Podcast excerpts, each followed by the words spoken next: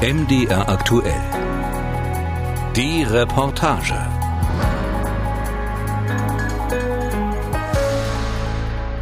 Achtundzwanzigster Januar 2020. Hier ist das erste deutsche Fernsehen mit der Tagesschau.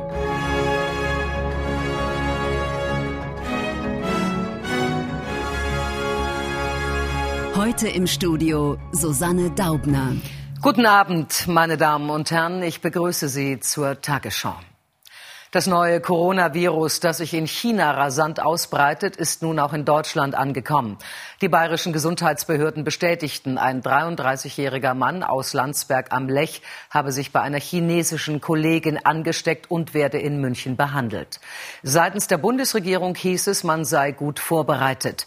Das Robert Koch Institut schätzt die Gefahren für die Bundesbürger als gering ein. Das war eher so, aha, okay, na gut, ja und, was wir jetzt? Also was, was ist denn daran so besonders, ne? Bis man dann erstmal gemerkt hat, oh, okay, das scheint irgendwas Größeres zu sein. Da hat man ja eigentlich so gedacht, dass es alles so handelbar, weil die das relativ schnell mitgekriegt hatten, die Leute isoliert haben. Das wird gar kein großes Problem sein für uns und noch so Witze gemacht oder irgendwie sowas. Und jetzt ein Jahr später ähm, sind wir äh, inmitten einer Pandemie und das ist irgendwie bizarr auf jeden Fall, wenn man so zurückguckt. Die Meldung habe ich natürlich registriert. Und für mich war das äh, ein Ereignis so, als ob, ja, sagen wir, eine neue Grippe auf uns zukommt. Also nicht mehr. Ich habe also nicht gedacht, dass es größere Ausmaße annehmen könnte. Ich habe das erst sehr spät mitbekommen. Und als ich das dann mitbekommen habe, war das, glaube ich, auch immer erstmal so, dass da so, so Witzchen drüber gemacht worden sind. So, ach, na, komm mir nicht zu nah wegen Corona. Da hätte man ja niemals mit gerechnet, dass sowas mal passiert. Man fährt durch die Stadt so, alle Geschäfte bis auf Supermärkte und Apotheken und so haben zu. Nach 22 Uhr darf man das Haus nicht mehr verlassen. So, also das klingt alles ein bisschen, finde ich, so wie in so einem irgendwie Apokalypsenfilm, sage ich mal so den man hier gerade miterlebt. In dieser Reportage erzählen verschiedene Generationen von ihren Erlebnissen, Eindrücken und Erfahrungen unter der Pandemie. Es sind subjektive Empfindungen, die sich nicht verallgemeinern lassen. Die Gespräche finden entweder mit Maske und Abstand oder per Videokonferenz statt. Janina Wöckner lädt zu sich nach Hause ein. Sie lebt mit ihrem Mann und ihren zwei Kindern in Leipzig-Schleusig. Die 38-Jährige erinnert sich, dass Corona dann plötzlich sehr schnell sehr nah war. Weil wir nämlich einen Fall hier im Haus hatten.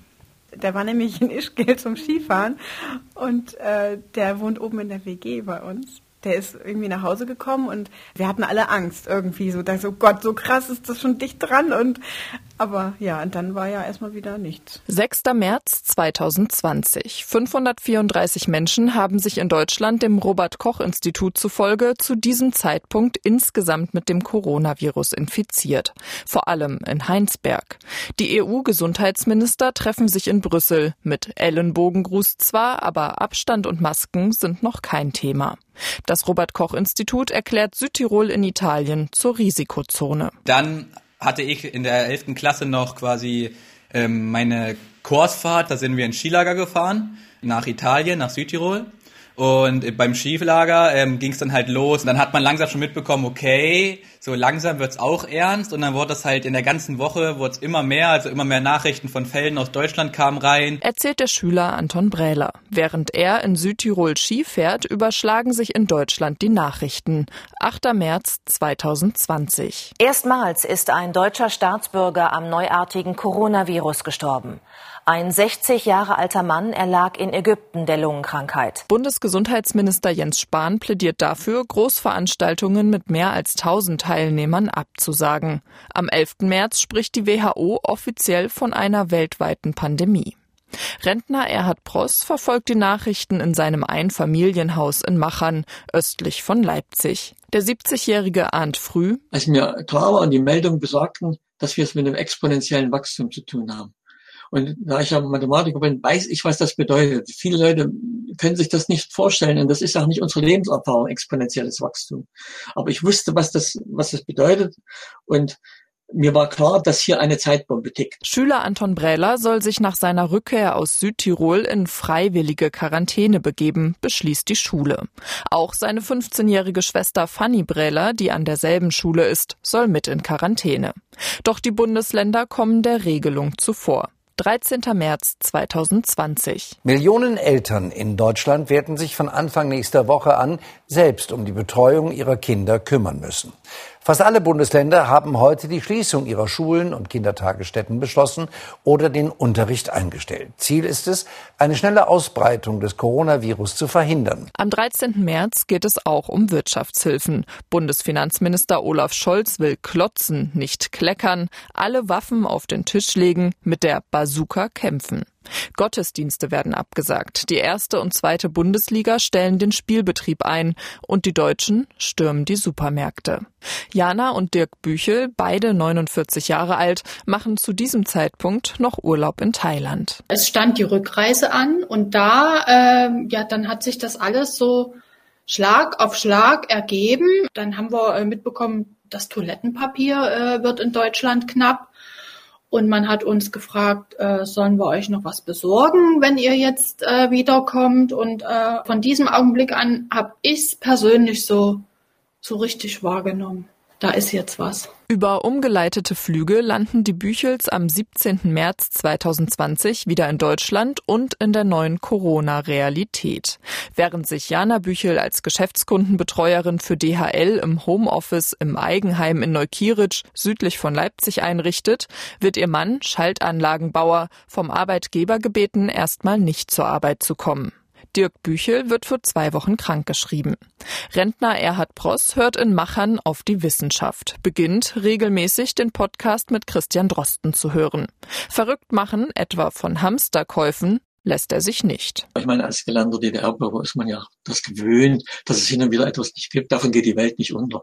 Wir waren ja gut versorgt. Es gab ja die Lebensmittel, gab es. Wir hatten in dem Sinne keine wirklichen Einschränkungen. Für Janina Wöckner und ihre Familie in Leipzig wird der erste Lockdown dagegen zur Herausforderung mit einem Kita und einem Grundschulkind. Wöckners Mann ist Jurist. Sie selbst arbeitet in Teilzeit bei einem städtischen Unternehmen in der Rechtsabteilung. Homeoffice war für sie zu diesem Zeitpunkt, auch technisch, noch nicht wirklich möglich. Ja, da bin ich dann immer früh, glaube ich, um halb acht oder so gleich ins Büro und habe dann da vier Stunden, fünf Stunden gearbeitet und bin dann nach Hause und bin dann hier ins Chaos rein. und dann, wir haben Hunger. Und ich so, Gott, jetzt muss ich noch kochen. Und dann hatte ich noch auf dem Weg eingekauft. Das war, als ich nach dem ersten Lockdown oder während des, des ganzen Chaos war ich echt Knüller richtig geschafft. Achso, und dann ist ja mein Mann los, um halb zwölf oder was war es denn? Und kam dann irgendwann spät abends, um neun, zehn, wenn der ganze Spuk vorbei war. Also das war, war schon sehr, das war grenzwertig. Während ihr jüngster Sohn Thaddeus, vier Jahre alt, spielen will, muss Janina Wöckner für ihre Tochter, zu dem Zeitpunkt acht Jahre alt, Lehrerin sein. Damals hatte Alva auch überhaupt keine Lust. Also die war so richtig so, nö, das mache ich nicht. Richtig blockiert und ich bin da auch nicht mehr rangekommen. Auch nicht mit irgendwie spielerisch oder so. Ich, man musste ja erstmal, ich habe teilweise wirklich mal im Internet geguckt, okay, wie motiviere ich mein Kind oder wie didaktisch gehe ich da ran? Ja, das war schon blöd. Da war es auch so, ähm, dass ich immer jeden Tag ganz viele Schulsachen machen musste. Das war ich immer richtig überfordert. Ich wollte immer, so wie Mama schon gesagt hat, gar nichts machen. Ich wollte eigentlich mehr spielen als was machen. Erinnert sich Alva an die Situation. Und dann ist da ja auch noch ihr kleiner Bruder. Da ist auch Thaddeus manchmal zu mir reingekommen, weil bei ihm irgendwas kaputt ist. Da hat er mal rumgebrüllt, da konnten wir nicht konzentriert arbeiten. Auch für Helene Sommer, 21 Jahre alt, sind die geschlossenen Schulen ein Problem. Sie studiert Sonderschullehramt an der Universität Leipzig. Sie ist mitten im Praktikum, als der Frühjahrslockdown kommt. Das ist mein erstes Blockpraktikum gewesen. Also das erste Praktikum, was von der Uni aus so ein bisschen ist, war irgendwie für mich auch sehr wichtig, weil das eben eigentlich mal so der erste Moment gewesen wäre, wo ich ähm, ja irgendwie Erfahrungen hätte auch mal sammeln können und ich weiß noch, dass das wäre vier Wochen lang gewesen und nach zwei Wochen hieß es dann plötzlich, die Schulen werden geschlossen. Und das war, da stand man dann total im Dunkeln. Ich wusste nicht, was ist, wird mir das jetzt angerechnet, muss ich das nachholen? Was mache ich jetzt in der Zeit? Auch die Geschäfte müssen schließen. Helene Sommer verliert wegen der Umsatzeinbußen zunächst ihren Nebenjob bei einer Fastfood-Kette. Es sind Semesterferien. Sie nutzt die Zeit für eine Fitnesstrainerlizenz, die sie online macht und beschließt, umzuziehen. Die Gesamtzahl der gemeldeten Corona-Infektionen in Deutschland steigt auf über 8000. Eine Sondersendung folgt auf die nächste. Zur Corona-Krise gibt es im ersten auch heute eine Sondersendung, gleich im Anschluss an diese Tagesschau. Ist heute auch Thema bei einem hart aber für extra gleich nach dieser Tagesschau. Zur Corona-Krise gibt es im ersten wieder eine Sondersendung gleich im Anschluss an diese Tagesschau. Am 19. März 2020 schockieren Bilder aus Bergamo in Italien die Welt. Die Leichen der Corona-Toten werden in Militärfahrzeugen abtransportiert. Das Krematorium kommt nicht mehr hinterher. Die 49-jährige Jana Büchel ist im Homeoffice gut angekommen, genießt den Blick vom Schreibtisch in den eigenen Garten. Dirk Büchel dagegen gilt als systemrelevant, weil seine Firma Schaltanlagen für Krankenhäuser baut. Er geht weiter zur Arbeit. Für das Paar stellt sich so etwas wie Normalität mit Corona ein. Es hat uns ja nicht so betroffen, sagen wir mal im Osten. Wir waren ja relativ verschont von Corona. Also was in sehr, war, war Italien zum Beispiel, weil wir auch viel nach Italien fahren, die Ecke dort oben. Das war schon, sag ich mal, bedrückend, was man dort gesehen hat, wie, wie sehr es die dort erwischt hat. So für uns hat sich so nicht weiter geändert. Die Kollegen waren alle auf Arbeit, das Umfeld war so größtenteils das gleiche. Die Studentin Helene Sommer bewirbt sich als Erntehelferin, bekommt jedoch nie eine Rückmeldung. Sie wartet also auf das Sommersemester. Ich war die ganze Zeit so naiv und habe wirklich gedacht, wir haben Normaluni. Also Jetzt letzten April wäre es ja losgegangen, habe ich überhaupt nicht damit gerechnet, dass das Semester digital stattfindet. Und das war schon so ein bisschen so ein, so ein Schlag ins Gesicht. Studieren, ohne mit Kommilitoninnen und Kommilitonen zu quatschen, in Vorlesungen zu sitzen, alle Freiheiten zu genießen. Das konnte sich Sommer nur schwer vorstellen. Auch das nächste semesterbegleitende Praktikum fällt für sie ins Wasser. Trotzdem, alles in allem habe die Uni sich bemüht und den Digitalbetrieb gut organisiert, sagt sie. Auch Erhard Pross macht jetzt alles online, was geht. Der 70-Jährige ist technikaffin und verlegt die Mathekurse, die er an der Volkshochschule Muldental gibt, ins Netz. Auch dem Computerclub für Senioren Leipzig, in dem er Mitglied ist, schlägt er Videokonferenzen als Alternative vor. Ich habe das jetzt auch eigentlich jetzt benutzt, auch im, quasi im privaten Bereich. Also ich habe zum Beispiel mal jetzt mich mit Freunden aus Ungarn und Großbritannien getroffen, was ja sonst in keiner Weise möglich gewesen wäre. Und die waren auch hellauf begeistert, dass wir nicht nur telefonieren konnten, sondern dass wir uns auch gesehen haben. Ende April dann die Einführung der Maskenpflicht im öffentlichen Nahverkehr und in Geschäften. Kurz darauf fährt das Land langsam wieder hoch. Es gibt Öffnungsdiskussionsorgien. Grundschülerin Alva Wöckner kann vor den Sommerferien für ein paar Wochen wieder in die Schule. Da haben wir auch sehr viel über die ähm, Regeln gesprochen und dann kam auch das mit dem Maske draußen tragen und es dürfen immer nur zwei Personen auf die Toilette gehen, muss man immer die Klammer mitnehmen und an so ein Schild hängen, so ein A4-Schild. Und ähm, es war auch immer irgendwie doof draußen, weil da wurde der Hof wieder abgetrennt. Auch die Geschwister Fanny und Anton Brähler sind froh, als sie wieder in die Schule dürfen. So cool das Ausschlafen vielleicht am Anfang war. Doch das Lernen in Eigenregie hat geschlaucht. Als Präsenzunterricht war, also ich hatte einmal in der Woche sechs Stunden, ne? dann das war halt auch nicht vergleichbar. Da ist man halt, hatte man halt sechs verschiedene Fächer, Rückenschmerzen vorprogrammiert, weil alle wollten, dass man alles mitbringt. Und hat halt eigentlich eher nur die Sachen nochmal versucht ein bisschen durch alle Themen durchzukommen, aber das geht halt in 45 Minuten nicht. Also das war eine große Katastrophe. Mit dem Sommer kommt das Aufatmen. Die Fallzahlen sinken, die Geschäfte, Restaurants, Hotels öffnen wieder. Familie Wöckner macht wie jedes Jahr Urlaub auf dem Bauernhof. Die Eheleute Büchel fliegen mit Masken und unter Hygieneauflagen nach Süditalien. Fanny und Anton Brähler machen Ostseeurlaub mit den Eltern. Anton fährt noch eine Woche mit Freunden nach Prag. Rentner Erhard Pross und seine Frau dagegen haben keine Lust auf Reisen mit Maske und Co. und bleiben zu Hause. Auch Studentin Helene Sommer verreist nicht. Sie kann wieder im Fastfood-Restaurant arbeiten, doch ihr fehlt das studentische Leben. Leipzig im Sommer ist halt ungefähr die schönste Stadt der Welt.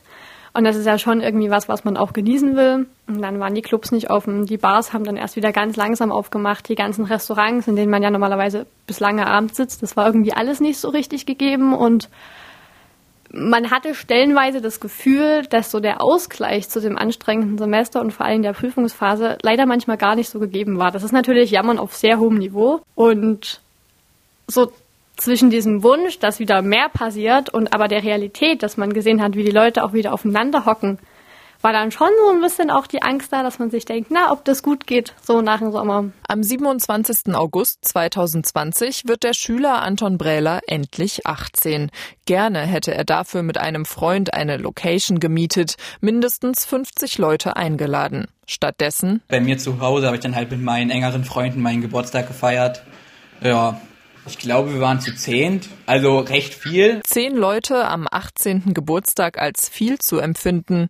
Auswirkungen der Pandemie. Also das klingt komisch, aber jetzt nach einem Jahr bin ich an den Punkt angelangt, wo ich mir das gar nicht mehr so richtig, also wo es für mich vollkommen normal ist, diese Maske zu tragen, sich eigentlich nicht zu begrüßen, sagt Helene Sommer. Manchmal, wenn ich irgendwie so Filme gucke und dann bin ich immer so, warum haben die keine Maske auf? So. Sagt Fanny Brähler. 21. September 2020. Erste Städte und Kommunen melden eine Überschreitung der Inzidenz von 50 Neuinfektionen pro 100.000 Einwohner binnen sieben Tagen. Die Politik versucht es mit eindringlichen Bitten. 11. Oktober 2020. Angesichts steigender Corona-Infektionszahlen appellieren die Ministerpräsidenten mehrerer Bundesländer an die Eigenverantwortung in der Bevölkerung. Während die Politik noch hadert, ist den Menschen schon längst klar, es kommt wieder dicke. Mathematiker Erhard Pross ärgert sich. Ich meine, Sie haben ja nicht auf die Frau Merkel gehört. Sie hat es ja gesagt. Ne? Und die Wissenschaftler haben auch gesagt. Aber hört man denn nicht mehr auf die Wissenschaftler? Auf wen soll man denn sonst hören? 22. Oktober. Die Zahl der täglich gemeldeten Neuinfektionen steigt auf über 10.000. Ende Oktober werden erstmals mehr als 100 Corona-Tote pro Tag gemeldet. Auch für Janina Wöckner war klar, dass die zweite Welle bald Konsequenzen haben wird. Mein Gedanke war eher so, oh nee, ich war irgendwie, ich hatte irgendwie noch so ein Trauma vom ersten Lockdown. Und dann habe ich mir aber auch gesagt, nee, also diesmal, wenn das wirklich wieder so kommen sollte, dann werden wir es anders machen. Also das muss anders muss, weil ich werde sonst halt so einen Nervenzusammenbruch, keine Ahnung. Ähm, das muss anders laufen. Und dann kam ja erstmal der Lockdown Light. Da war ja eigentlich alles normal sag ich mal. Ne? Die Kinder konnten in die, in die Kita und in die Schule. Doch in den Schulen gibt es immer öfter Corona-Fälle. So auch bei Anton und Fanny Brähler. Es hat mich auch wirklich nicht überrascht, dass dann äh, die Schulen geschlossen wurden, weil halt nur so mal ein lausiges Konzept ausgearbeitet wurde für die Schulen. 12. November 2020. Mehr als 200 Menschen sind laut Robert Koch Institut binnen 24 Stunden an Corona gestorben. Am 18. November sind es über 300. Am 25. November über 400. Am 9. Dezember fast 600.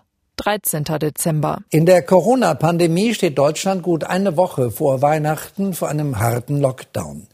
Von Mittwoch an wird das öffentliche Leben zum zweiten Mal in diesem Jahr drastisch heruntergefahren, zunächst bis zum 10. Januar. Neue Kontaktbeschränkungen, neue Regeln. Janina Wöckner empfindet das ständige Abwägen, was geht, was geht nicht, als anstrengend. Darf ich das jetzt? Diese Frage, die engt mich schon so ein. Ja, ist das, äh, kann, das können wir gar nicht machen. Nee, das geht gar nicht. Trotzdem, für sie ist der zweite Lockdown einfacher. Sie arbeitet jetzt im Homeoffice, auch ihr Mann ist mehr zu Hause. Das Homeschooling mit Tochter Alva läuft besser. Wöckner ist mit sich selbst und den Kindern weniger streng. Jetzt geht eben auch mal ein Stündchen Fernsehen nach dem Mittagessen. Zum Lernen trifft sich Alva regelmäßig mit einem Freund. Trotzdem vermisst die Neunjährige ihre Schule. Wenn die Eltern zu Lehrern werden, gibt es auch mal Streit. Naja, mit Papa schon, mit Mama auch manchmal, aber nicht so oft wie mit Papa. weil der ist eben auch ein bisschen strenger. Alva vermisst auch ihre Freundinnen und Freunde, mit denen sie spielt, den Schwimmunterricht. Aber sie sieht auch etwas Positives in der Situation. Dass wir eben mehr zusammen sein können weil sonst ist Papa immer abends erst zu spät gekommen und jetzt können wir mehr zusammen machen. Im Dezember kommt das Coronavirus auch im persönlichen Umfeld der Büchels an. Dirk Büchel erlebt das zunächst in seinem Betrieb. In der Diskussion auf Arbeit mit den Kollegen, man hat ja immer welche, die pro Corona sind und welche, die das verleugnen oder sagen, es ist nicht so schlimm. Das ist dann schon nicht so einfach gewesen manchmal. Es ist auf Arbeit vieles strenger geworden. Mehr mit Maske arbeiten, die Pausen getrennt, jetzt äh, hier die Leute mehr getrennt untereinander. Büchels Arbeitgeber ermöglicht jetzt bei Verdacht kostenlose Corona-Tests für Mitarbeitende. Immer mehr fallen positiv aus. Am 22. Dezember wird auch Dirk Büchel positiv auf das Coronavirus getestet. Er und seine Frau müssen über die Feiertage unter sich bleiben. Wir haben Weihnachten wirklich für zwei ganz gemütlich zusammen gefeiert, ja, verbracht, sage ich einfach mal. Ähm, am 24. dann so eine äh, Videobescherung mit Familie, Eltern gemacht, Kind. Der durfte ja dann auch nicht her. Und äh, ja, das hat sich halt bis 5. Januar hingezogen. Das verabredete persönliche Treffen mit den Büchels muss ausfallen. Stattdessen Videokonferenz. Denn als die Quarantäne, die das Gesundheitsamt angeordnet hat, abläuft, wird Dirk Büchel zurück bei der Arbeit wieder positiv getestet. Am 27. Dezember 2020 beginnen die Impfungen gegen das Coronavirus in Deutschland. Zugleich wächst die Sorge über neue Mutationen. Es fühlt sich ein bisschen an, als wäre die Corona-Pandemie eine Serie. Und jetzt so zum Ende der ersten Staffel hin wurde sich überlegt, dass es noch einen Cliffhanger gibt. Und der Cliffhanger ist jetzt die Mutation. Sagt Studentin Helene Sommer. Der zweite Lockdown, der am 5. Januar noch einmal verlängert wird, trifft sie härter als der erste. Es fehlt die Aussicht auf ein Happy End. Sommer ist froh, dass es Social Media gibt. Also es war dieses Jahr wichtiger denn je und ich bin froh, dass ich eine Telefon-Flatrate habe. Sonst wäre das dieses Jahr teuer geworden. Auch Schülerin Fanny Brähler sagt, umso weiter man halt in diesen Lockdown reinkommt, umso gelangweilter wird man halt. Also man bekommt die Zeit rum, aber man fühlt sich halt am Ende des Abends halt meistens so recht, sag ich mal, unerfüllt, weil man halt eigentlich nichts geschafft hat an dem Tag wirklich und also ich glaube, Social Media war mein größter Freund zur Zeit des Lockdowns. Keine Ahnung, TikTok und alles. Ich will gar nicht meine Handyzeiten aus der Zeit sehen. Ihr Bruder Anton macht sich inzwischen vor allem Sorgen um sein Abitur, das er in diesem Frühjahr schreiben soll.